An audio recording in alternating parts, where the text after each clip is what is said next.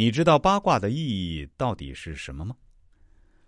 所以说，先天八卦实际上是宇宙万物在其内在的治理，才称之为先天的，与人出生前在母体内的先天呼吸的感觉一样。什么是治理？有了后天应用的后天八卦，先天八卦还有什么用？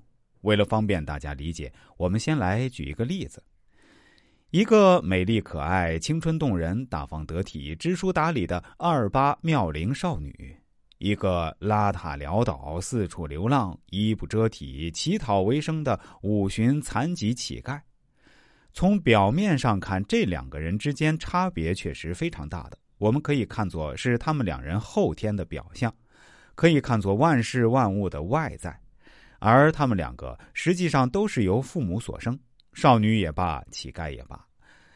看着差别再大也罢，解剖开了划开肚子，都是那样的消化系统，都是人类的五脏。肠子是肠子，肝是肝。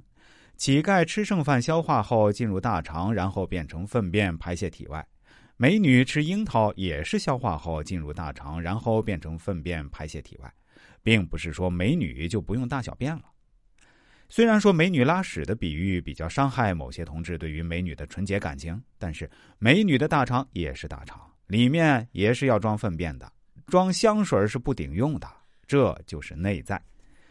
有了内在，就有了基础理论，有了先天八卦，有了五脏、皮肤、骨头、肉各种器官，才有了外在，才有万物，才有了后天八卦，才有了美女。好了，朋友们，说完先天八卦，我们再来说说什么是后天八卦。所谓后天八卦，其实说的简单点儿，就是文王八卦，是根据华夏的地理环境，对先天八卦的内在治理的具体应用。先天八卦为体，后天八卦为用。